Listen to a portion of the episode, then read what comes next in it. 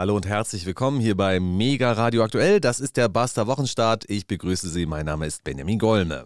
Mein Name ist Marcel Jopper. Herzlich willkommen. Ja, und zack geht's äh, in die neue Woche. Kalt übrigens draußen. Bist du, bist du auch wieder aufgetaut vom Samstag? Langsam geht's wieder. Ja, Herr Jopper und ich haben natürlich äh, die Demonstration am Samstag besucht, haben da unsere journalistische Pflicht getan, uns einen Überblick verschafft und genau darüber werden wir heute ausführlich sprechen äh, über Frieren für die Freiheit, Frieren für den Frieden, was damit einherging. Aber vorher kommen mal die einleitenden Worte. Wer unsere Sendung Buster Berlin kennt, der kennt auch diese Worte. Die spielen wir wöchentlich und hier aber nochmal in der Extended Version, also ein bisschen länger. Es spricht der deutsche Bundeskanzler Olaf Scholz und diese Rede hat er gehalten am 27. Februar 2022 im Deutschen Bundestag. Und es war also drei Tage nach Beginn des Ukraine-Kriegs. Der 24. Februar 2022 markiert eine Zeitenwende in der Geschichte unseres Kontinents. Mit dem Überfall auf die Ukraine hat der russische Präsident Putin kaltblütig einen Angriffskrieg vom Zaun gebrochen. Aus einem einzigen Grund. Die Freiheit der Ukrainerinnen und Ukrainer stellt sein eigenes Unterdrückungsregime in Frage. Hat er gesagt, vor einem Jahr. Richtig, ja. Und mit Zeitenwende wissen wir ja heute, war vor allem Aufrüstung gemeint. Ja, die 100 Milliarden Sondervermögen für die Bundeswehr gab schon Forderungen nach 200 Milliarden oder auch 300 mhm. Milliarden. Ich wollte mir übrigens, das ist mir so am Freitag mal in den Kopf gekommen, wollte mir mal genau die Stellenbeschreibung der Wehrbeauftragten des Deutschen Bundestages anschauen. Mhm. Also ob die Frau eigentlich vor allem dafür zuständig ist, dass die Zustände in der Truppe vernünftig sind. Sie ist ja der Ansprechpartner für Richtig. die Soldaten. Aber ob die auch dafür zuständig ist, eine Verdopplung, Verdreifachung eines Sondervermögens, was ohnehin schon unfassbar groß ist, zu fordern. Das muss ich mir nochmal im Detail anschauen, ob das auch drin steht in der Ausschreibung. Also das kann Eva Högel ja gerne machen, ähm, aber die Frage ist natürlich, was bringt's? Also wenn jetzt ein äh, Verteidigungsminister wie Boris Pistorius sagen würde, wir brauchen nicht 100, wir brauchen nicht 200, wir brauchen 300, hätte das natürlich viel mehr Gewicht. Was ich ganz interessant finde, ist, äh, dass äh, seine Vorgängerin, also die äh, geschasste äh, SPD-Ministerin, ähm, na, wie hieß sie noch? Lamprecht. So schnell, so schnell, vergisst man Namen, genau. Äh, Frau Lamprecht, dass die ja von diesen 100 Milliarden äh, angeblich ja sogar schon 110 ungefähr verplant hatte. Und jetzt Herr Pistorius, da hieß es, also verplant seien bisher so 40 Milliarden, 30, 40 Milliarden. Auch interessant, wo, wo ist denn die letzte Planung plötzlich hin? Also da stehe ich jetzt irgendwie vor einem Fragezeichen. Die sind doch alle komplett verplant. Ja, ja, ja, richtig. Aber ich, ich wollte noch einen Karlau zum Besten geben zum Thema Wehrbeauftragte des Deutschen Bundestages. Also rückblickend muss ich sagen, ich hätte mich ja gefreut, wenn das doch Johannes Kahrs geworden wäre. Der hätte die Panzer ja nur in Richtung AfD geschickt. Das wäre ja vielleicht ein kleiner innenpolitischer Konflikt geworden, aber der wäre doch bestimmt schnell beigelegt gewesen mit ein paar Leopard. Ja, und der hätte wahrscheinlich in irgendeinem Safe, in irgendeiner Bank, irgendwo in Hamburg auch noch ein Sondervermögen gefunden, also alles geregelt. Ja, hätte er den Sold dann persönlich auszahlen können mit äh, über 200.000 Euro bar. Wobei das nicht lange reicht. Fragt meine Ukraine nach, wie lange es reicht, mit 200.000 äh, Euro oder auch Dollar die entsprechend eingesetzten Soldaten dort zu bezahlen. Das wird nicht lange reichen, also ein paar Stunden vielleicht. Hm. Aber darüber muss sich Herr Zelensky ja nicht in erster Linie Sorgen machen, denn äh, das Geld dafür kommt natürlich aus dem Westen. Also die Europäische Union hat zugesagt, in diesem Jahr 18 Milliarden zu schicken. Und da geht es aber eher nicht direkt um die Militärausgaben, da geht es eher so um die Ausgaben, die der ukrainische Staat grundsätzlich zu stemmen hat.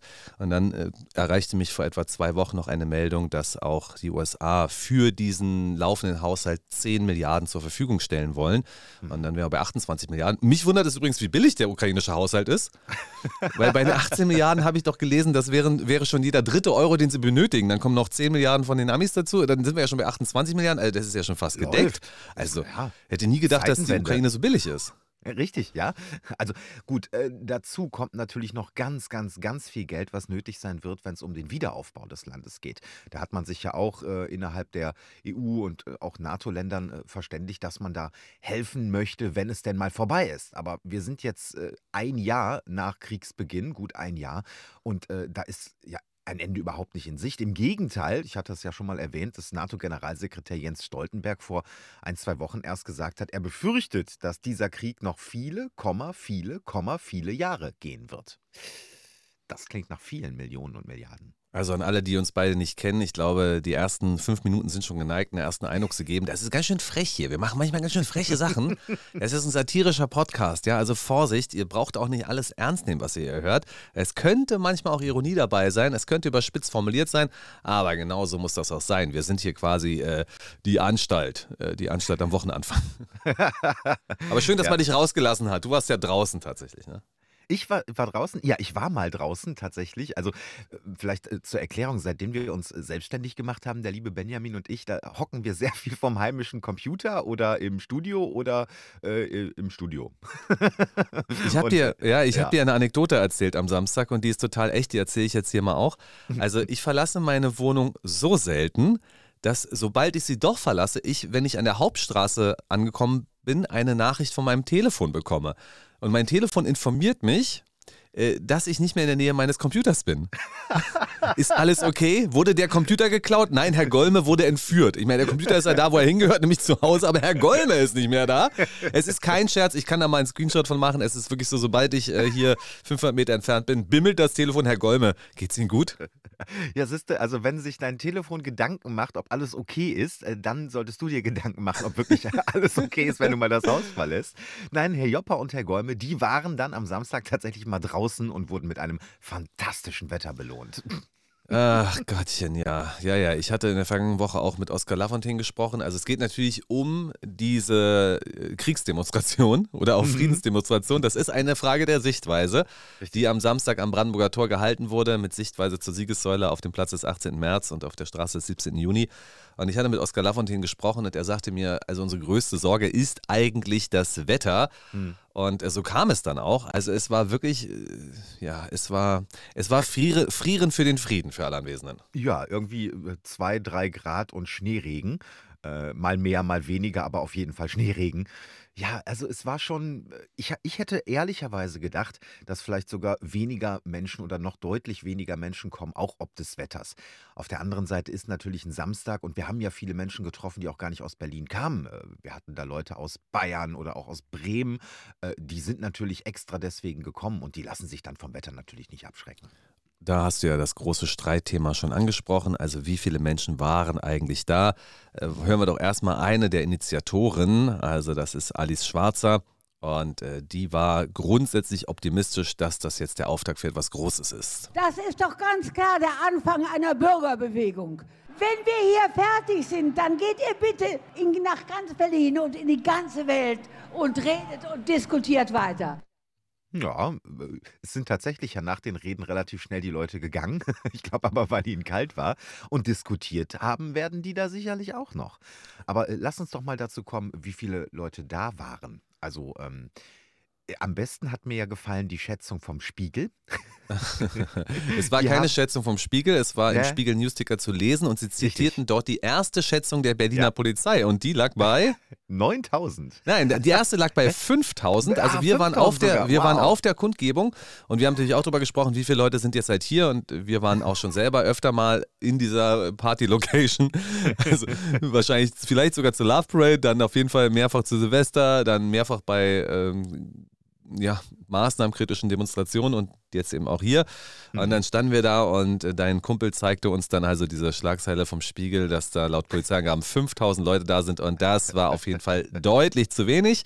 Ja. Die Polizei stockte dann im Laufe der nächsten Stunden auf auf 10.000 und endete dann mit ihrer Schätzung bei 13.000. Ich meine, mhm. das ist eine Polizeischätzung und der Tagesspiegel schreibt dann also in der Schlagzeile 13.000. Und ich denke mir so, naja, das kann man so machen, ich meine, man bezieht sich ja auch eine offizielle Quelle, aber wenn du es in die Schlagzeile schreibst, dann ist es eine Tatsache. Ja, und eine Tatsache richtig. ist das, was die Polizei sagt, ja nicht unbedingt. Nein. Nein, man muss ja auch dazu sagen, die Polizei hatte im Vorfeld gesagt, sie rechne mit 10.000. Und ungefähr bei 11.000 wurde, glaube ich, vorne auch mal kurz zugemacht. Aber dementsprechend ist ja der Einsatz geplant. Wenn da also Polizisten mit der Menge X kommen, um für eine Demo von 10.000 Leuten Sicherheit zu gewähren, äh, dann stell dir mal vor, es sind doppelt oder dreimal so viele oder wie auch immer, äh, dann könnte man ja sagen, oh, da hat die Polizei sich aber verplant. Also da, da war, da haben die aber nicht richtig, äh, da waren ja dann zu wenig Leute, da war ja die Sicherheit gefährdet. Und so kommt das dann natürlich zustande. Mhm. Also 10.000, ähm, ja, damit rechneten sie, wenn wir mal die Berliner Zeitung zitieren. Äh, am Ende wurden es nach Aussage der Berliner Polizeisprecherin Anja Dirschke kurz nach der Demo rund 13.000, weit entfernt von den 50.000 Menschen, die der Veranstalter verkündet hatte. Nach Information der Berliner Zeitung aus Sicherheitskreisen sind jedoch die Veranstalterangaben korrekt. Ja, ist richtig. Und, äh, man vergisst ja relativ viel. Es, äh, kommen ja auch immer wieder, äh, diese, ja, Luftaufnahmen oder Zeichnungen zustande. Bis wohin standen die Leute denn vor dem Brandenburger Tor? Dabei werden zwei Sachen aber vergessen. Das eine ist, und das haben wir ja auch ganz explizit gesehen, ist, äh, wenn du links und rechts in die Waldstücke reingegangen bist, die waren ja auch brechend voll. Da sind ja die Leute, äh, hin und her gelaufen und, äh, standen da auch. Das sieht man natürlich aus der Luft jetzt nicht so gut.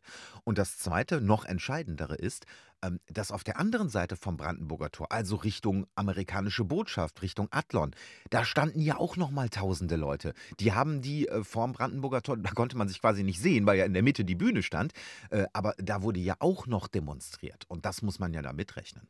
Das ist wirklich schwer einzuschätzen. Äh, die junge Welt spekuliert auf 35.000. Also wir hatten ja gesagt 10.000, 20.000 mit der Einschränkung, dass wir das Geschehen auf der anderen Seite des Brandenburger Tors nicht einschätzen können. Mhm. Ich sage mal, es ist jetzt auch nicht wirklich friedens- und kriegsentscheidend, wie viele Menschen es exakt waren. Mhm. Meine persönliche Einschätzung war, dass es weniger gewesen sind, als ich erwartet habe. Mhm, mhm, Wenn man schaut, dass das Manifest für Frieden ja immerhin von 650.000 Menschen unterschrieben wurden und dass es ja auch schon am, im, am Rande der Münchner Sicherheitskonferenz zu größeren Kundgebungen gekommen mhm. ist, äh, hätte ich gedacht, dass das doch eine größere Nummer wird. Ja, äh, nichtsdestotrotz muss man auch noch mal äh, einerseits natürlich das Wetter nennen und zweitens, wir gehen ja gerade eben erst in einen Her äh, in einen Sommer, in einen heißen Sommer, hätte ich jetzt fast gesagt, äh, äh, der Demonstration. Also, äh, es ist ja eigentlich noch gar keine Demosaison, wenn man so möchte. Das fängt jetzt alles erst an, auch mit dem etwas wärmer wärmer werdenden Wetter und ich fürchte, und das mit einem Ausrufezeichen, ich fürchte, dass wir im Sommer mit diesem Krieg noch genauso zu tun haben werden. Abwarten, was daraus wird. Abwarten. Erstmal für die ganzen Optimisten hören wir nochmal Sarah Wagenknecht, denn die sah das natürlich so ähnlich wie Alice Schwarzer. Wir sind nicht nur viele. Wir fangen jetzt auch an, uns zu organisieren, weil Deutschland braucht endlich wieder eine wirklich starke Friedensbewegung. Dass man versucht hat, uns in die Nähe der extremen Rechten zu rücken. Daran sieht man, wie krank die Diskussion in Deutschland inzwischen ist.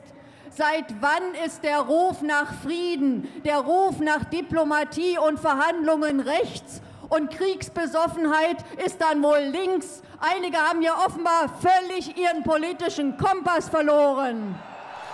Diese Kundgebung also auch organisiert aus dem Dunstkreis von der Partei Die Linke, also Sevin Dadelen und äh, Sarah Wagenknecht. Ich erinnere mich aber schon mal etwas an etwas, was die Linke organisiert hat. Und das war der Wutwinter. Mensch, mhm. Herr Jopper, jetzt sagst du, das war jetzt der große Auftakt für die riesengroßen Wut-Sommerdemonstrationen. Wo ist denn dein Wutwinter gewesen? Ja, da gibt es einen großen Unterschied. Der Wutwinter wurde von der Parteispitze der Partei Die Linke organisiert. Und äh, dieser Wutwinter, der hat praktisch nicht stattgefunden. Und äh, ob da jetzt Martin Schirde waren und äh, Amira Muhammad Ali und wie sie alle heißen, äh, Leute, die einfach äh, keine Demonstranten hinterm Ofen hervorlocken äh, und irgendwie auch mit ihren Themen nicht so richtig verfangen haben, dass die jetzt nicht äh, groß die Demonstration im Winter auf die Straße bringen, das hatte ich mir schon gedacht. Da fehlt es tatsächlich dann an einer Sarah Wagenknecht, die auf der Bühne, wie ich finde, eine sehr gute Figur gemacht hat am Samstag. Die, die Frau kann einfach reden. Die war in einer Topform und äh, das hat man auch an den Reaktionen bei den Demonstranten gemerkt.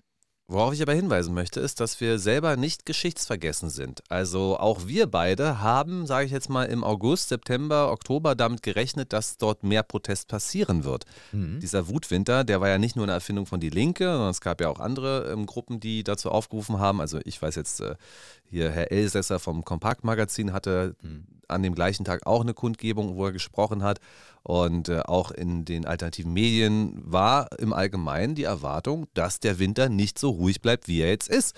Mhm. Und was haben wir jetzt? Ich meine, okay, die Gurke kostet 2 Euro, die vergolden wir bald. Vielleicht geben wir dem Habeck mal eine goldene Gurke. Dann kann er sich kann er machen, was er so für richtig hält mit der goldenen Gurke. Ähm, aber die ist ja mittlerweile wirklich extrem teuer. Also diese Steigerung der Preise haben wir natürlich gehabt.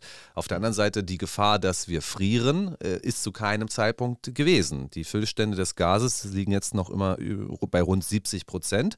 Äh, der Gasspeicher hat sicherlich natürlich damit zu tun, dass die Industrie vieles nicht mehr nutzt, was sie eigentlich mhm, normalerweise genutzt richtig. hätte. Aber nichtsdestotrotz, der Winter wird durchgeheizt. Ja, bei denen, die es sich leisten können. Also ich meine, es wurde ja durchaus auch, was die Energiepreise angeht, deutlich teurer. Ähm, und es gibt äh, sicherlich welche, die auch gesagt haben, ach, äh, ich äh, heiz jetzt vielleicht mal ein Zimmer weniger, wenn ich es mir denn leisten kann, frieren für den Frieden eben und mache dafür meinen Beitrag eben für die Ukraine, wenn man so will. Äh, andere gibt es, die aber sicherlich auch gesagt haben, also mehr als jetzt auf eins stelle ich die Heizung nicht, weil das rattert hier durch. Das kann ich mir nicht mehr leisten. Und wenn dann nachher die, die wenn ich dann noch eine Rückzahlung leisten muss, also da, das geht halt gar nicht. Hm. Die einen sagen, ich heiz mal ein Zimmer weniger. Herr Golme sagt, ich heiz mal ein Zimmer. Genau. Ja, Im Ernst. Äh, wirklich im Ernst. Also ich bin hier heute Morgen aufgewacht und das war richtig bitterkalt in der ganzen Bude. Und ich habe dann tatsächlich das Wohnzimmer versucht warm zu bekommen. Äh, Ich meine, ich, ich, Tonne angezündet. noch eine Mülltonne angezündet, ja. Und äh, ja, das ist, ähm, also ich mache das schon, ich spare eindeutig, wobei wir auch früher nicht besonders viel geheizt haben. Früher war der Unterschied, wir waren so eingekesselt zwischen zwei anderen Nachbarn. Wir hatten so Spanplattenwände und wenn die geheizt haben, dann kam das zu uns. Die Rohre waren überall offen und lagen rum. Äh, da ist es sowieso warm geworden. Das ist jetzt in der Bude, in der ich jetzt bin, ein bisschen anders. Hier muss man tatsächlich auch heizen. Äh, Mache ich auch mal, aber für mich ist es tatsächlich ähm, gang und gäbe, dass ich eine lange Männer anhabe, darüber eine Fließhose, denn im Sitzen sind ja auch 18 Grad wirklich gesundheitsgefährdend. Das ist richtig, ja. Nee, ich, äh, in, äh, in dem Raum, in dem ich arbeite, da ist die Heizung immer voll aufgedreht und wenn meine Frau reinkommt, dann sagt, du musst mal lüften. Nein, das können wir heute Abend machen, Ja. sagte er und sitzt da im T-Shirt. Ja, ja, ja. Ach du, jeder Jack ist anders und jeder wie er, wie er kann und möchte. Ne? Ich bin total gespannt auf diese Abrechnung. Ich habe da durchaus Angst vor. Ähm, und ich glaube, das ist ja vielen nicht bewusst. Aber auch da, sag ich mal so, also vielleicht wird das ja dann doch nicht so schlimm. Ich will jetzt nichts beschreien, weil ich schon damit gerechnet habe, dass es sehr schlimm wird. Äh, aber wie gesagt, der Winter ist durchgeheizt, diese Gefahr ist abgewendet. Äh, Zu welchen Kosten werden wir dann bald sehen.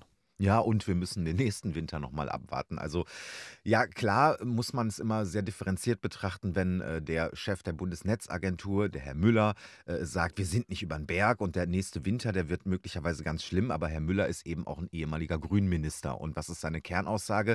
Äh, äh, dreht die Heizung runter, spart Energie. Äh, und wir haben verschiedene Spitzen, äh, auch im, im Wirtschaftsverbänden, die sagen, wir müssen sparen. Und dann schaut man und sieht, ah, die saßen mal für die Grünen im Bundestag. Also das ist natürlich gang und gäbe. Äh, gleichzeitig sehen wir natürlich, die Atomkraftwerke fallen jetzt weg. Der Kohleausstieg äh, schreitet voran. Ähm, Ressourcen aus Russland wollen wir nicht. Die aus den USA sind teuer. Ja, da ist natürlich dann die Frage, wie es wird. Ne? Ja, äh, das ist richtig. Zur Not einfach ein bisschen auf dem, auf dem, ja, ein bisschen hüpfen. Ein bisschen Mhm. hüpfen. Wenn es kalt wird, hüpfen. Das ist der alte Merkel-Tipp. Und ich habe das schon, war schon geneigt, auf der Demonstration dann auch ein bisschen zu hüpfen. Wir wollen da nochmal drauf blicken. Also, wir sind ja dann da angekommen, wir waren auch relativ pünktlich und ähm, schritten dann den ganzen Demonstrationszug ab. Ich kann sagen, dass ich zu dem Zeitpunkt, wo ich da gewesen bin, beispielsweise keine Flaggen von äh, den Freien Sachsen gesehen habe. Ich habe keine AfD-Flaggen gesehen. Äh, ich habe auch keine Reichsflaggen gesehen. Äh, russische Flaggen habe ich selber so, glaube ich, auch nicht gesehen. Was ich mehrfach gesehen habe, also mehrfach bedeutet äh, ein Dutzend oder zwei Dutzend, das sind so deutsch-russische Freundschaftsflaggen, wo also Ja. Deutschland und Russland parallel drauf war. Ich habe ein Foto gesehen, wo Sarah Wagenknecht auf der Bühne stand und eine Flagge der Russischen Föderation hing ihr vor der Nase. Die, äh, entweder doch gestellt. Das, das, ja, da hat sich jemand hingestellt, der das gemacht hat. Ja. Also, aber das, das ganz große Bild war eindeutig. Diese Flaggen, die auch von den Veranstaltern nicht gewünscht wurden, waren auch nicht zu sehen. Nein, hauptsächlich hast du eben die typischen Friedensfahnen gesehen. Ähm, eine, die Basisflagge habe ich, glaube ich, gesehen, oder so ein Plakat war Mhm. das. Und ähm, von den Linken, glaube ich, auch nochmal ein so ein Ding. Aber äh, es wurde eben tatsächlich, äh, das Politische wurde außen vor gelassen. Es ging um die Botschaft Frieden. Und ganz interessant fand ich ja, hast du die Geschichte äh, rund um äh, Herrn Elsässer mitbekommen, ähm, Ja. die ja da äh, am, am Rande stattgefunden hat? Ich glaube, dass äh, Demonstranten auf ihn zugegangen sind und gesagt haben, dass er hier nicht erwünscht ist. Mhm, richtig. Und äh, der hat dann wohl äh, kurz draußen, also äh, kurz vor dem Eingang irgendwie noch seinen Kompaktstand aufgebaut, aber äh, ist dann auch relativ schnell gegangen. Also es wurde auch von Demonstranten selbst darauf geachtet, dass man möglichst den, den Medien und äh, Kritikern keine riesige Anla äh, ja, so Anreibfläche bieten möchte. Mhm. Äh, den Volkslehrer Nikolai, Nikolai Nährling habe ich zumindest auf einem Foto mal gesehen, der war wohl auch da. Äh, Aber diese ganz großen Bilder, die, weiß ich nicht, zum Beispiel in Spiegel TV wahnsinnig gerne wieder in dieser Woche hätte zeigen wollen, also ähm, Nazi-Schwurbler, Nazi-Schwurbler mit Aluhut und AfD-Flagge, so nach dem Motto, was Spiegel TV sehr gerne ja mal einfängt, äh, das habe ich da nicht gesehen. Wie umgehen mit der AfD? Das ist ja natürlich eine ganz spannende Frage und ähm, auch für uns. Ich meine, ich habe ja vor der Berlin-Wahl unsere Zuschauer in der Telegram-Gruppe, die heißt Basta Berlin, zusammengeschrieben, habe ich auch mal gefragt, wen soll ich denn morgen eigentlich wählen? Mhm. Und die Antwort war, 45 Prozent meinten, ich solle die AfD wählen. 45 Prozent, ja. 24 Prozent meinten, ich solle die Basis wählen. Und diese etablierten Parteien, die hätten alle zusammengenommen, also FDP plus äh, Linke plus SPD plus CDU plus Grüne hätten bei uns 4% bekommen. Oh. Selbst wenn die eine Blockpartei wären, für, so werden sie ja von vielen auch wahrgenommen, wenn die eine Blockpartei wären, wären die nicht mal im Parlament. Und diese Umfrage würde dazu führen, dass äh, das Parlament aus zwei Parteien bestehen würde, nämlich AfD und die Basis. Und die AfD hätte dort eine alleinige Mehrheit und könnte hier alles Mögliche entscheiden. Äh, das ist also die Stimmung bei unseren Zuschauern. Jetzt könnte man also sagen, Mensch, was habt ihr denn da für Zuschauer? Das sind ja alles AfD. AfD-Fans, aber ich sehe das auf jeden Fall differenzierter. Äh, ich sehe es so, dass die Leute zunächst mal nicht für die AfD gewählt haben, sondern an einer Telegram-Umfrage teilgenommen haben. Das, das ist wohl ja, richtig, ja. Das sind schon mal zwei Welten, ja. Und das andere ist, dass ich auch durch Gespräche mit vielen Zuschauern weiß, ähm, dass sie die AfD befürworten, eben gerade aus dem Protest gegen die Ukraine, gegen die, ähm, gegen die Corona-Maßnahmen mhm. und auch die Position der Partei jetzt im Ukraine-Krieg besser finden als die von anderen Parteien. Ja, ja, das ist natürlich so. Es gibt äh, durchaus eine äh, große Schnittmenge zwischen äh, Menschen, die bei der Corona-Politik schon sehr kritisch eingestellt waren und jetzt auch zur äh, Kriegspolitik der Bundesregierung äh, kritisch eingestellt sind. Diese Schnittmenge sehe ich durchaus. Die sie gibt es äh, bei den AfD-Wählern selbstverständlich. Ähm, die gibt es auch bei Teilen von linken Wählern. Die wirst du bei grünen Wählern wohl nicht finden. Das ist ein wichtiger Punkt. Das ist wirklich ein wichtiger Punkt, auch für alle, die dann sagen, ja, okay, das sind ja so eine und solche Leute. Ähm, aber ich bin echt der festen Überzeugung, sollte Sarah Wagenknecht tatsächlich mal eine eigene Partei wählen, mhm. äh, sagen wir mal, die heißt Wagenknecht-Partei, ja. mhm. und wir würden diese Umfrage nochmal auf unserem Kanal machen, dann würde die AfD um 25 Prozent reduziert werden und ja. der Rest ginge zur Wagenknecht-Partei. Könnte gut sein. Oder um 30. Könnte durchaus sein. Mhm. Ja, stimmt. Weil es nämlich darum geht, eine andere Politik zu wählen. Das ist der Wunsch der Menschen, mit denen wir in Kontakt kommen. Und die AfD ist im Moment der Ausdruck dieser anderen Politik. Aber Sarah Wagenknecht hat eine hohe Glaubwürdigkeit, hat eine hohe Überzeugungskraft und steht aber nicht für diese Form von Kritik der Flüchtlingspolitik, wie es Teile der AfD tun. Sie kritisierte mhm. sie ja ebenfalls, aber nicht in dieser Drastik, wie das Teile der AfD tun. Ja, äh, und äh, sie hat sich ja auch jetzt im Vorfeld von dieser Demonstration äh, wieder durch verschiedene Talkshows gewälzt und wurde die da so massiv feindlich teilweise von Moderatoren und Talkshow-Teilnehmern angegangen. Ich finde, sie hat aber äh, da häufig eine gute Figur gemacht. Also beispielsweise, wenn sie bei Markus Lanz, also den kannst du ja alles nennen, den Lanz, aber Journalist kannst du den nicht nennen, ähm, wie er da wirklich mit der eigenen Meinung ähm, reingeht, Frau Wagenknecht dauernd unterbricht und sobald Frau Wagenknecht was macht, hörst du von links von äh, äh Seiten von Landshut. Ah, so. Also mm. das, das ist wirklich äh, ein ganz mieses Spiel gewesen, muss ich sagen. Und äh, auch das hat übrigens Respekt verdient, finde ich, wenn man äh, sich nochmal ins Gedächtnis ruft, äh, dass Frau Wagenknecht noch gar nicht so lange her mal ein, äh, eine Art Burnout, zumindest gesundheitliche Probleme hatte. Das ist ja bestätigt, dass es äh, gesundheitlich war. Äh, deswegen sich ja anscheinend auch unter anderem wegen Kritikern und wegen der Gesundheit von der Parteispitze, von der Fraktionsspitze verabschiedet hatte. Und dass sie dann aber jetzt wieder so nach vorne kommt, medial präsent ist und das in einer Zeit, wo sie weiß, sie hat vielleicht sogar noch mehr als sonst Masse und Medien gegen sich. Ich kenne jetzt den Terminkalender von Frau Wagenknecht nicht, aber eine Kritik, die ich zumindest mal beachtenswert finde, habe ich bei Twitter gefunden. Da geht es um ihr Abstimmungsverhalten im Deutschen Bundestag. Also mhm. CETA, also das Wirtschaftsabkommen, hat sie mhm. nicht abgestimmt. Braunkohleausstieg nicht abgestimmt, Aufenthaltsgesetz nicht abgestimmt, Energiepreisbremse nicht abgestimmt, Strompreisbremse nicht abgestimmt. Also das sind jetzt mhm. äh, Abstimmungen vom Anfang und Mitte Dezember. Wenn ich mich nicht täusche, gab es aber auch welche im November, wo sie nicht abgestimmt hat. Und äh, da ist natürlich die Kritik, dass sie ihre Arbeit gar nicht machen würde, dass sie gar nicht mhm. im Bundestag rumhängt. Und ich meine, wenn sie jetzt sagt, na da war ich jetzt aber mega busy, müssen wir mal gucken, ob sie nicht in der Zeit auch einige Auftritte in Fernsehsendungen hatte. Das ist richtig. Jetzt äh, frage ich mich allerdings, was äh, zieht mehr Leute? Wo, wo ist mehr für die Sache getan? Ob du einer von vielen bist, der im Bundestag für etwas stimmt, äh, was im Endeffekt sowieso von den Regierungsparteien entschieden wird, ob du jetzt dafür bist oder dagegen, du weißt, dass es nicht im Sinne deiner Oppositionspartei ausgeht, oder ob du zur gleichen Zeit äh, in einer Talkshow bist von ein paar Millionen Menschen, gesehen wirst und äh, dort vielleicht auch für C äh, gegen CETA oder äh, gegen diverse Gesetze sprechen kannst und das im Endeffekt vielleicht einfach viel mehr wert ist. Das ist deine Ansicht dass unsere Volksvertreter grundsätzlich die äh, Abstimmung schwänzen dürfen, weil sie nee, ja nee, möglicherweise nee. Besseres zu tun haben. Ist aber nicht meine Ansicht. Meine Ansicht ist, dass ich, dass warte, ich gerne warte, möchte. Warte, warte, warte, warte, warte. Nee, nee, nee, nee, nee. Also wenn jetzt irgendein Hinterbänkler oder jemand, der in einem gewissen Ausschuss ist und sich in diese Thematik auch eingearbeitet, nicht dabei ist, ist das was anderes, als wenn eine Wagenknecht, die finde ich, zu den Top 5 prominentesten in diesem Bundestag gehört und da auch wirklich in Talkshows einen Fund hat, äh, nicht da ist. Dann ist das ein Unterschied, als wenn irgendein Hans Dampf, den du sowieso nicht kennst, aber äh, für seine Partei dann äh, stattdessen stattdessen lieber zum Weinempfang von, von der äh, sächsischen Landesvertretung geht, das ist ein Unterschied. Naja, ich sehe das ein bisschen anders. Ich finde grundsätzlich auch, dass äh, Frau Wagenknecht äh, nicht wochenlang die Abstimmung schwänzen sollte. Ist auch eine, eine Form von ja. Respekt gegenüber der Parteiendemokratie, dass man da auch hingeht und dann auch mal Nein sagt. Ja, also wenn es wirklich wochenlang der Fall ist, gebe ich dir völlig recht.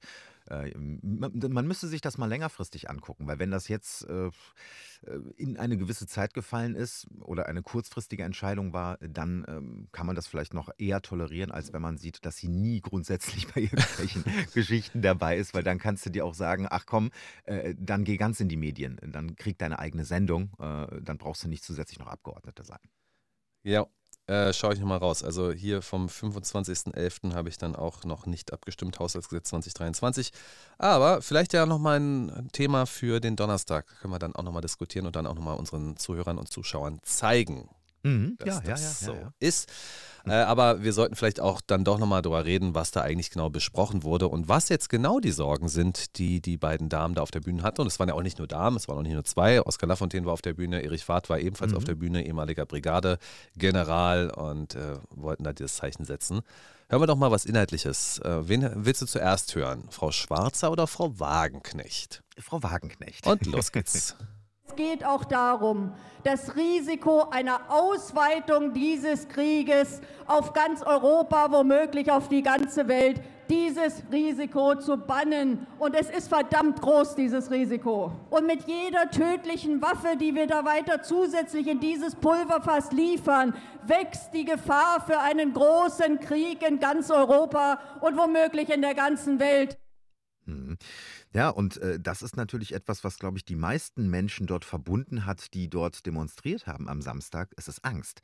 Es ist natürlich Angst äh, vor verschiedenen Sachen. Es ist Angst vor der Ausweitung eines Krieges, möglicherweise eines Nuklearkrieges auch auf Deutschland, auf den Rest Europas und damit natürlich auch auf die Welt.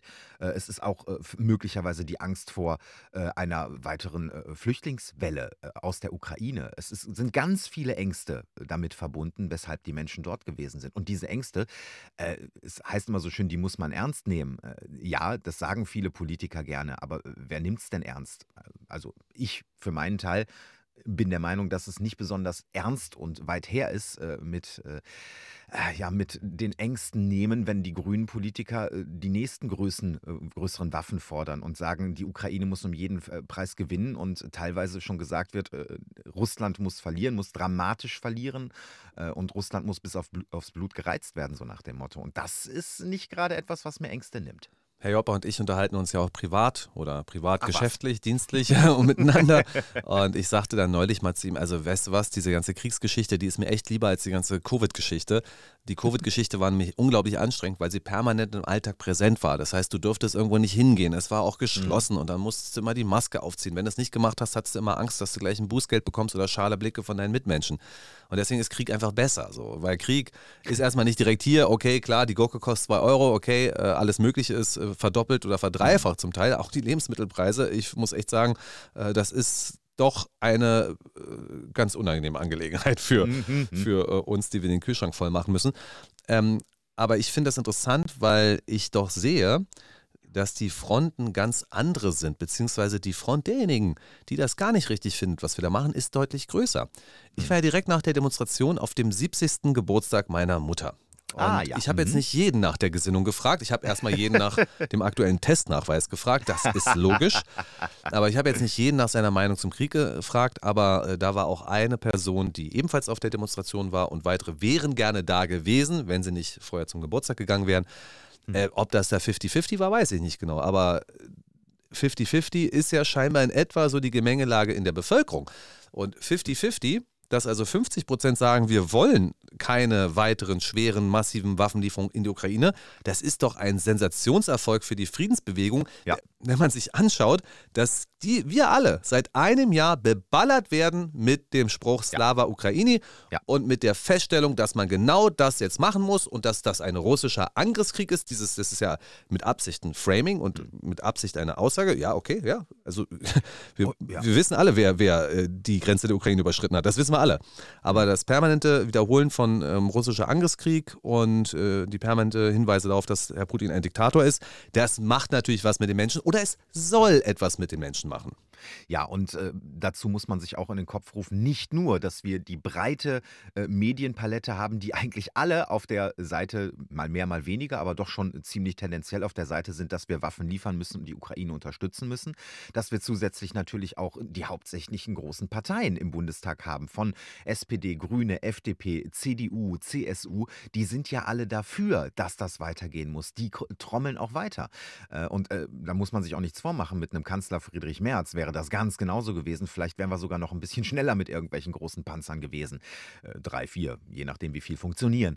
Aber äh, wir haben es hier mit einem riesigen Gegenwind, mit einer breiten politischen und medialen Front zu tun, gegen diese Friedensinitiativen und gegen all das, wozu die Neu- Leute auf die Straße gegangen sind am Samstag. Und trotzdem haben wir fast 50-50 so nach meinem Empfinden in der Bevölkerung. Das ist auch das, was Alice Schwarzer meinte. Also geht doch, geht doch raus und diskutiert mit den Leuten und sprecht mal.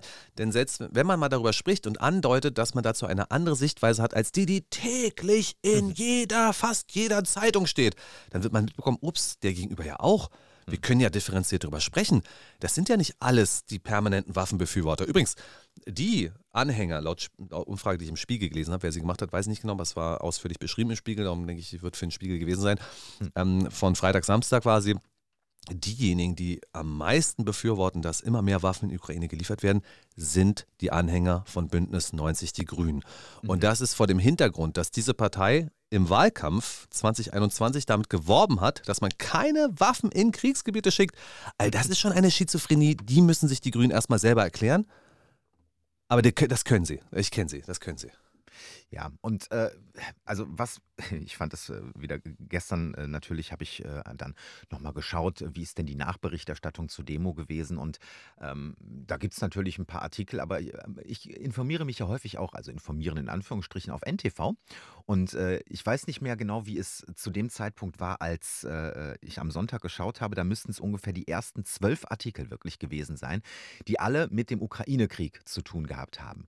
Ähm, und ich rufe jetzt gerade eben die Startseite auf, machen wir einfach mal eben so kurz hier NTV. Okay, erster ist äh, Blutige-Kämpfe im Donbass, hochrangiger ukrainischer Kommandeur. Das nächste ist CDU-Politiker im Frühstadt Wadefuhl kritisiert Zeitenwende in Zeitlupe. Danach nächster Artikel. Zugeständnisse an Deutschland. Weißes Haus. Ukraine braucht derzeit Leopard. äh, ah, okay, dann haben wir einmal Berliner SPD. Das nächste ist direkt wieder russisches Flugzeug beschädigt. Äh, äh, Explosion, Militärflugplatz. Dann das nächste Wagenknecht und Schwarzer. Kundgebung in Berlin. Aha. Also, äh, das ist so. Und äh, da fragt man sich doch, wann, wann wird die Bevölkerung kriegsmüde? Wann hat sie keine Lust mehr dazu, zu sagen, ja, ich friere für den Frieden, äh, äh, es wird hier teurer und äh, die Politik geht völlig an dem vorbei, was ich möchte. Und dagegen wird getrommelt und getrommelt. Das sind nicht nur die Springer-Medien, das ist eben auch ein NTV, das sind natürlich auch öffentlich-rechtliche, das ist auch unter anderem ein äh, äh, Markus Lanz, das sind die großen Talkshows und da geht es die ganze Zeit fast monothematisch nur darum. Also wir haben uns ja mit einigen Leuten unterhalten und vor der russischen Botschaft waren wir auch, wo dieser Panzer jetzt gerade aufgebaut gewesen ist. Und da sprach mich auch jemand an, der unsere Basta Berlin YouTube-Sendung kennt und der ähm, war richtig wütend, das hast du gemerkt. Ähm, Das ist doch alles Larifari, was da auf der Bühne gequatscht wird. Man muss es doch mal klar benennen. So und so sind die Dinge und äh, Baerbock sowieso das allerletzte und wie, was fällt Ihnen ein? Da konnte ich ihm schon sagen, ähm, dass ich die Position der Waffenbefürworter übrigens auch nachvollziehen kann. Und ich finde sie auch nicht illegitim. Und ich finde, dieses Verständnis muss schon auch da sein. Ich habe ja gerade gesagt, die Grünen können sich das bestimmt erklären, warum sie das so denken. Und natürlich können sie das. Sie sind der Überzeugung, dass sie auf der richtigen Seite stehen. Und ich meine, auf der Seite einer angegriffenen Bevölkerung, auf der Seite von ähm, zerschossenen Städten, auf der Seite eines Landes, was ja nun mal ein Land ist, nämlich die Ukraine, was Recht auf Grenzen hat. Auf der Seite stehe ich im Grunde genommen auch. Hm, die Frage ist bloß, wie man dann halt da rauskommt und welche Argumente man findet. Und die Grünen sagen eben, wir müssen so viel wie möglich dahin liefern, um eine gute Verhandlungsposition zu bekommen oder ja sogar um diesen Krieg zu gewinnen. Norbert mhm. Röttgen, CDU-Hardliner, ähm, der sagte ja jetzt kürzlich wieder, dass äh, Russland diesen Krieg militärisch verlieren muss. Aber Richtig. was bedeutet das eigentlich? Und ich glaube darüber, ah, ich glaube, das weiß der Mann schon ganz genau, äh, aber ich habe das Gefühl, er denkt es öffentlich nicht weiter. Ich will mal hm. kurz mal Alice Schwarzer spielen, denn sie hatte dazu auch was gesagt. Nun reden die ganz Schlauen von, naja, wird wohl ein Abnutzungskrieg von etwa drei Jahren werden. Drei Jahre, wo wir schon im ersten Jahr eine Viertelmillion Tote haben vergewaltigte Frauen, traumatisierte Kinder, eine schwere Erschütterung Europas, eine ökonomische Krise, ganz zu schweigen von der Lage des globalen Südens. Hm. Ja, also das Ziel, glaube ich, dass äh, Frieden in der Ukraine herrschen muss, bis auf wenige Rüstungsunternehmen äh, wird das wohl jeder unterschreiben. Nur der Weg dahin ist eben ein unterschiedlicher für viele im Kopf. Und äh, ich kann Frau Schwarzers Gedankengang da sehr gut verstehen, wenn man überlegt, mit jedem Panzer, den ich dahin schicke, sterben Menschen. Also ob das jetzt Ukrainer sind, die in diesem Panzer getötet werden, ob es Russen sind, die mit diesem Panzer getötet werden, aber es sterben Menschen. Und äh, mit jedem militärischen Gerät, was wir liefern, sterben noch mehr Menschen. Mit jedem Tag und jeder Stunde sterben dann noch mehr Menschen. Und diejenigen, die diesen Krieg verlängern wollen, um irgendwann eine gute Verhandlungsposition in diesem Abnutzungskrieg äh, hinzubekommen, äh, die haben im Endeffekt dann in Kauf genommen, dass dabei viele, viele Menschen sterben werden. Ich finde, dass beiden Seiten ja schon auch Antworten fehlen also denjenigen, die die Waffenlieferung befürworten, fehlt die Antwort, wann ist der richtige Zeitpunkt für diese Verhandlungsposition? Mhm. Wann kann es denn losgehen? Also wann ist die Ukraine ausreichend gestärkt, um das zu tun? Und da gibt es jetzt immerhin Neuigkeiten vom Wall Street Journal. Das hat nämlich am Wochenende geschrieben, dass beim Treffen von Olaf Scholz, Emmanuel Macron und Präsident Zelensky in Paris die beiden Staatschefs von Frankreich und Deutschland darauf gedrängt haben sollen, dass man Verhandlungen beginnen sollte. Ah. Mhm. Und ähm, ja. Die Ukraine will es ja eigentlich nicht.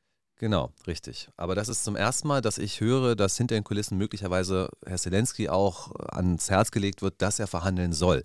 Ich meine, letzten Endes kann man natürlich Herrn Zelensky sagen, okay, jetzt wird übrigens verhandelt, äh, weil wir unsere Waffenlieferung jetzt mal aussetzen und dann mhm. wird das relativ schnell gehen mit den Verhandlungen. Also soweit glaub, ist es jetzt noch nicht. Noch nicht, ja. Noch Aber immerhin gibt es jetzt schon mal diese Aussage und die soll sich wohl auf Regierungskreise von Frankreich, ähm, Deutschland und Großbritannien beziehen, dass das dort wenigstens angesprochen wurde.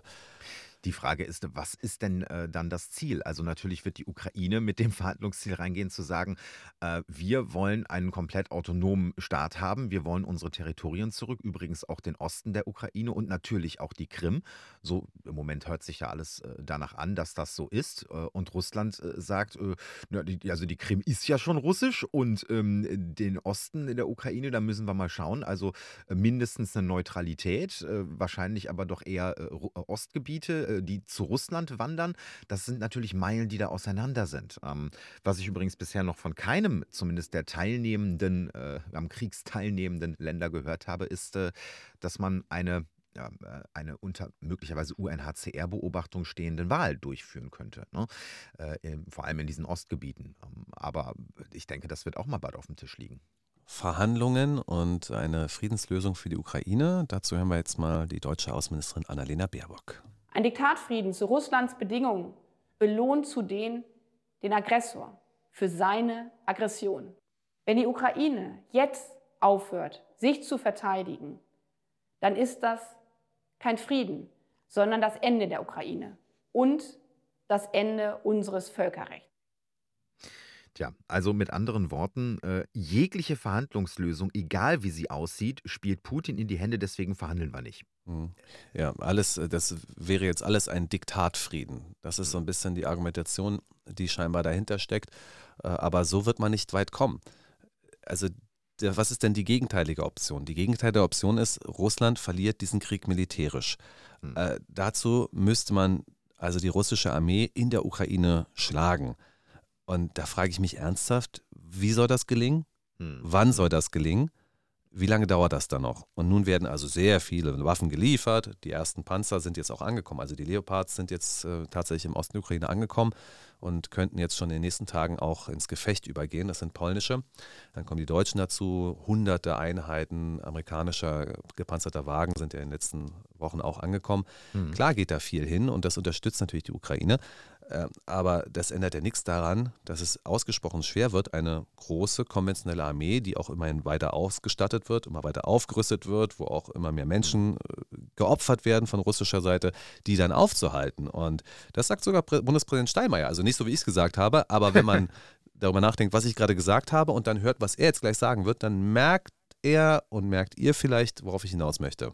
Putin will siegen, will siegen mit aller Macht, aber die Wahrheit ist, Wer morden und töten lässt, wer die Ukraine kaputtbomben, Städte zerstören, Kinder verschleppen lässt, wer selbst die eigenen Soldaten Tag und Tag sinnlos verbluten lässt, der wird, der wird vor der Geschichte niemals als Sieger dastehen.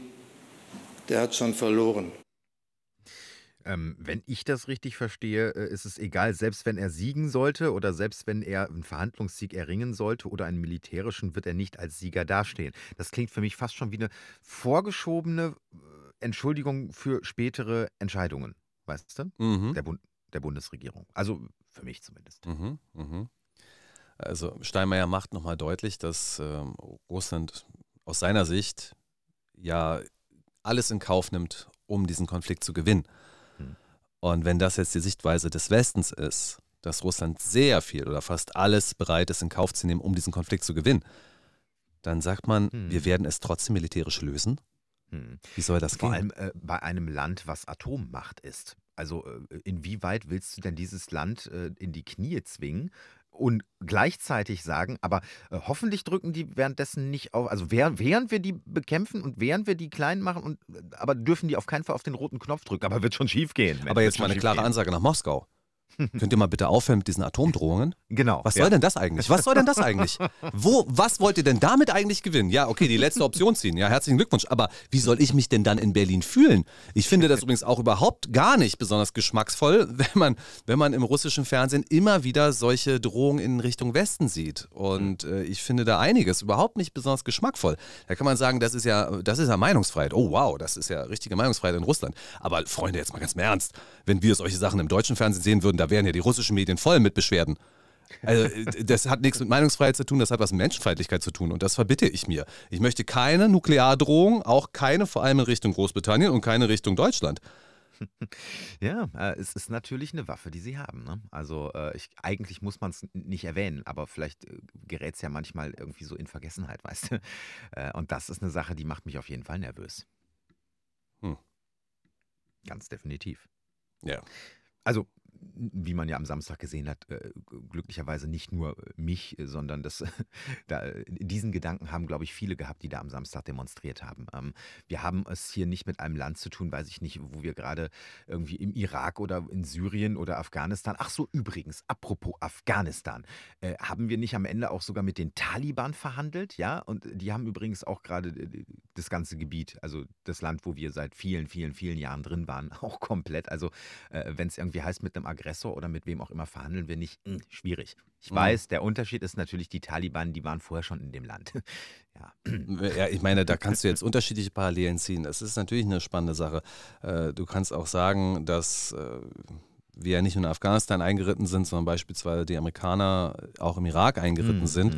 Und darauf verweisen, dass das ja nur auch wirklich überhaupt nicht legitim gewesen ist und dass es ja auch mit Lügen inszeniert wurde. Ja. Was du aber auch sagen kannst, ist, dass weder die Amerikaner im Irak endgültig gewonnen haben, noch die, noch die Allianz in Afghanistan endgültig mm. gewonnen hat und dementsprechend auch Russland in der Ukraine nicht äh, endgültig gewinnen wird. Aber auch dabei sind äh, Tausende und Abertausende Menschen gestorben und wir waren 20 Jahre in dem Land. Ne? Also äh, äh sind wir jetzt auch, sind die Russen jetzt irgendwie 20 Jahre in, in der Ukraine, weil wir sagen, wir unterstützen die Ukraine jetzt 20 Jahre mit Waffen und äh, wie viele Leute leben denn dann am Ende da noch? Ich frage mich, was passiert, wenn verhandelt wird und was danach so kommt. Also äh, unter uns, die wir hier sind, äh, meine Vermutung ist, dass es zu Verhandlungen kommen wird und möglicherweise ist jetzt auch schon die erste Orientierung, wann es soweit sein könnte. Denn im Moment wird die Ukraine aufgerüstet und bereitet sich auf eine eigene Offensive vor. Es ist ein bisschen schwer einzuschätzen, weil mhm. auch die Russen ja eine Offensive angekündigt haben, also sie wird erwartet für das Frühjahr. Auch die Ukrainer möchten ihre Offensive starten und sollen ja bereits aus den Vereinigten Staaten von Amerika Druck bekommen, dass sie das doch bitte bald mal machen sollen mhm. und dass sie mhm. unbedingt Erfolge erzielen müssen, auch zur Legitimation der US-amerikanischen Unterstützung. Und äh, es, man liest so hier und da, dass bis zum Herbst doch bitte gewisse Erfolge dann auch erzielt werden sollen. Und wenn das eben nicht passiert, wenn die äh, Frühjahrsoffensive oder die Sommeroffensive der Ukraine verpufft, dann könnte das ein Zeitpunkt für Verhandlungen sein. Ja, weil nicht nur die Ukraine selbst äh, in, innenpolitisch natürlich äh, die Führung unter Druck gerät, wenn sie keine äh, wirklichen Erfolge verbuchen kann und gleichzeitig einfach in der Bevölkerung die Menschen wegsterben. Natürlich müssen auch die verbündeten Partner, die USA, auch Deutschland, die politischen Parteien, die dort führen, müssen ja auch ihrer Bevölkerung mal irgendwas liefern können, dass man sagen kann, hier, guck mal, ne, das hat uns jetzt in unserer Verhandlungsposition gestärkt und jetzt können wir was auch immer tun. Äh, und das passiert natürlich auch nicht. Das könnte dann vielleicht so ein Zeitpunkt sein, wo man dann nochmal zu Gesprächen kommt. Die Frage ist, was passiert dann? Also meine Prophezeiung ist, dass äh, die Gebiete, die unter Separatistenführerschaft sind, seit 2014 äh, niemals wieder zur Ukraine gehören werden hm. und dass sie dann auch noch ein bisschen ausgeweitet werden könnten zugunsten ähm, von Russland. Dass die Krim russisch bleibt, davon gehe ich auch aus. Die Frage ist, ob diese Landzunge, also der Korridor, den die Russen geschaffen haben im äh, Süden, Südosten, ob der bestehen bleibt. Aber ich denke, das wird am Ende die Verhandlungslösung sein. Ja, die Frage ja, ist, ja, und ich sage mal so, wenn ich euch das jetzt erzähle, am 27. Februar 2023, dann bin ich echt gespannt, wann wir zu dieser Lösung kommen. Ob das noch 23 der Fall ist, ob das 24 der Fall ist. Aber äh, bitte setzt euch gerne Erinnerung auf diese, diese Sendung hier. Das jedenfalls ist meine Vermutung. Aber wie sieht es danach aus? Also wie sieht eine Form von Nachkriegsordnung aus? Bleibt die Ukraine neutral? Wird sie deutlich an ein Bündnis angegliedert? Wie wird sie aufgerüstet? Mhm. Was passiert dann, ist doch die Frage. Ja, äh, wenn es nach dem Westen geht, dann äh, wird natürlich äh, die Ukraine nicht nur NATO-Mitglied, sie wird am besten auch EU-Mitglied und ist komplett angegliedert an den Westen. Geht es nach Russland, ist das zumindest was den Osten der Ukraine angeht, nicht der Fall. Wir wissen, dass ein Grund für den Einmarsch, zumindest wird es so von Russland natürlich dargestellt gewesen ist, dass im Osten der Ukraine auch Russisch als Amtssprache, als Sprache verboten wurde, auch in den Schulen nicht mehr gelehrt wurde und das, obwohl obwohl ein Großteil der Bevölkerung dort äh, russischsprachig natürlich auch ist. Äh, wo ich mir allerdings sehr sicher bin, ist, auch selbst wenn die komplette Ukraine nachher neutral nach einem Schweizer Vorbild sein würde äh, und man da quasi so eine entmilitarisierte Pufferzone einrichtet, dass selbst dann die Krim russisch bleibt, weil die, die Russen haben da ihre Schwarzmeerflotte, also auch mit einem entmilitarisierten Krim könnten die nichts anfangen. Also ich glaube, der Drops ist gelutscht. Mhm. Ja, und dann äh, stellen wir uns mal vor, es gäbe eben eine Verhandlungslösung und dann haben wir da also einen Teil der Ukraine, der ähm, abgespalten ist. Und wie geht es dann weiter? Die Befürchtung der Ukrainer kann ich ja nachvollziehen. Also die sagen, ja, jetzt haben wir hier eine Verhandlungslösung, jetzt haben wir ein Gebiet abgegeben, aber schaut mal, was hinter der Grenze passiert. Auf einmal wird da aufgerüstet und da mhm. zieht eine Division nach der anderen auf wir müssen uns ja auch wehren. Und natürlich, ganz klar, sobald es diese Lösung gibt, werden die Waffenlieferungen ja nicht enden. Das heißt, die Ukraine mhm. wird weiter aufgerüstet und dann hast du die gleiche Situation, die du ja seit 2014 hast. Ja. Also dieses Merkel-Zitat aus die Zeit, aus, der, aus dem Interview, was sie gegeben hat, es ist, deutet ja darauf hin, dass man schon wusste, dass der Konflikt erneut ausbrechen wird und die Ukraine deswegen aufgerüstet wurde. Mhm. Das heißt, US-amerikanische Kriegsberater, also Leute, Kriegsberater oder Trainer oder wie auch immer ihr das nennen wollt, ja, das ist, es sind US-Militärs, die dafür gesorgt gesorgt haben, dass die Ukraine besser dasteht militärisch. Ja? Also mhm. die Amerikaner haben dort agiert. So. Und das tun sie natürlich auch jederzeit und jetzt auch. Das heißt, die Ukraine wird immer weiter aufgerüstet werden. Und dann stehen sich also zwei Armeen gegenüber, die eben noch Krieg hatten. Wir haben äh, ukrainische Nationalisten, die das definitiv nicht tolerieren werden, wenn das mhm. Gebiet abgetreten wird. Und es wird weiter diese Art von Feuer geben. Also ja. selbst wenn es jetzt eine Verhandlungslösung gibt, ist das noch nicht die Garantie dafür, dass es dauerhaften Frieden geben wird. Nee, also ich sehe ehrlicherweise eine Verhandlungslösung nur so, dass es in irgendeiner Art und Weise, wie groß diese dann auch sein mag, eine entmilitarisierte Pufferzone geben muss, damit sich nicht äh, NATO-Staat und Nicht-NATO-Staat äh, direkt gegenüberstehen mit einer Grenze, wo man einfach links und rechts die ganze Zeit permanent aufrüstet äh, und äh, die Waffen aufeinander richtet und dann einer sich mal verzuckt und dann plötzlich hast du einen Weltkrieg. Ähm, das wird so nicht funktionieren ähm, und es wird, also es wird nicht funktionieren, dass die Ukraine in voller Gänze auch zur EU oder zur NATO geht. So, Punkt. Es wird eine Pufferzone brauchen. Ja. Also, das war also dieser Auftakt zu einem vermeintlich heißen Demo-Sommer. Ich bin mhm. gespannt, wie sich das alles entwickelt. Mhm. Ähm, ja, äh, es waren tatsächlich doch einige Bekannte da. Also es ist ja ist ja nicht von der Hand zu weisen, dass äh, die Leute, die gegen die Maßnahmen auf die Straße gegangen sind, jetzt auch für den Frieden auf die Straße gegangen sind. Mhm. Das haben wir auch gemerkt, weil viele Leute uns angesprochen haben und die haben das uns natürlich schön. während unserer maßnahmenkritischen äh, Poli journalistischen Politik haben sie uns da haben sie uns kennengelernt. Also das ist ja ganz klar. Aber es muss eben mehr geben. Es muss dazu kommen, dass sehr viele Leute sich dem anschließen und sagen, okay, da bin ich auch dabei. Mhm. Und genau dafür halte ich es übrigens für richtig, wenn Wagenknecht und Co. sagen, AfD schließen wir nicht aus. Mhm. Jemand, der AfD wählt, der Mitglied ist, der darf hierher kommen. Aber wir wollen hier die AfD nicht auf der Bühne haben und wir wollen auch nicht permanent riesige Flaggenmeere von AfD fahren sehen. Halte ich für die ja. richtige Entscheidung.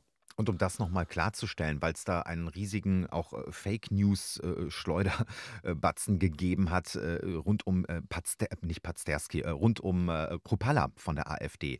Ähm, es hieß ja von vielen AfD-Anhängern auch, ja, guck mal, der Kropalla, der hat doch das äh, mit unterzeichnet, so auch viel wie Wagenknecht und wie der Lafontaine, aber auf der Bühne sprechen darf der nicht. Das ist aber mitnichten der Fall gewesen. Es ging um die Erstunterzeichner, die also als erstes diese Initiative nach vorne geschoben haben. Und da war Herr Kropalla nicht dabei. Herr Kropalla hat äh, wie jeder, äh, wie viele andere, die da am Donnerstag als normale Demonstranten waren, äh, die äh, Resolution, diese, diese, diese, ähm, ja, das Manifest online unterschrieben. So. Äh, und das berechtigt nicht dazu, auf die Bühne zu gehen und dort zu sprechen. Er ist einer von 650.000, die es unterschrieben genau. haben. Ja. So und es. nach meiner Ansicht wenn die AfD-Mitglieder und die AfD-Unterstützer wollen, dass dieser Protest größer wird, dann sollten sie ihre Fahnen zu Hause lassen. Und das ja, liegt einfach daran, dass äh, die AfD in Deutschland einen Ruf hat und einen Medienruf hat und äh, die Verbindung von AfD mit dieser Demonstration, der Demonstration schaden wird. Herzlichen mhm. Glückwunsch. So ist das nun mal. Das, ist, ja. das muss man jetzt, kann man schlecht finden, kann man gut finden, aber es sind die Realitäten. Ja, und wenn man doch, äh, wie du schon sagst, möchte, dass das wächst, dann muss man auch parteiübergreifend äh, die Parteifahne oder das Parteibuch vielleicht einfach zu Hause lassen und sagen, ich bin für Frieden. Äh, was ich wähle, geht dich übrigens überhaupt nichts an. Ich bin hier, um ein Zeichen für den Frieden zu setzen. So, und damit mal ein Punkt zu dieser Veranstaltung. Kommen wir zu einem anderen Thema nochmal am Ende ganz kurz. Mhm. Die Labortheorie. Also der Ursprung von Covid-19, SARS-CoV-2. Wo kommt es denn eigentlich her? Mhm. Äh, grob gesagt gibt es zwei unterschiedliche Theorien, die sich dann zum Teil auch aufsplittern. Also die Zoonose-Theorie, dass es also grundsätzlich aus dem Tierreich kommt. Die Fledermaus ist höchstwahrscheinlich beteiligt. Dann könnte aber der Marderhund dazukommen und irgendwelches anderes Gedöns. da, da, da geht die Zoonose-Theorie in unterschiedliche Richtungen. Ja, welches das zweite Tier ist, weiß man noch nicht genau. Und dann gibt es die Labortheorie, die sagt, es ist menschlich gemacht. Und die Labortheorie splittet sich dann in, äh, es war ein Laborunfall oder es kommt aus dem Labor, wurde absichtlich freigesetzt von den Chinesen oder es ist aus dem Labor, es wurde absichtlich freigesetzt von den äh, Amerikanern. Mhm. Ich würde mal sagen, das sind so die Splitterungen der Labortheorie auch.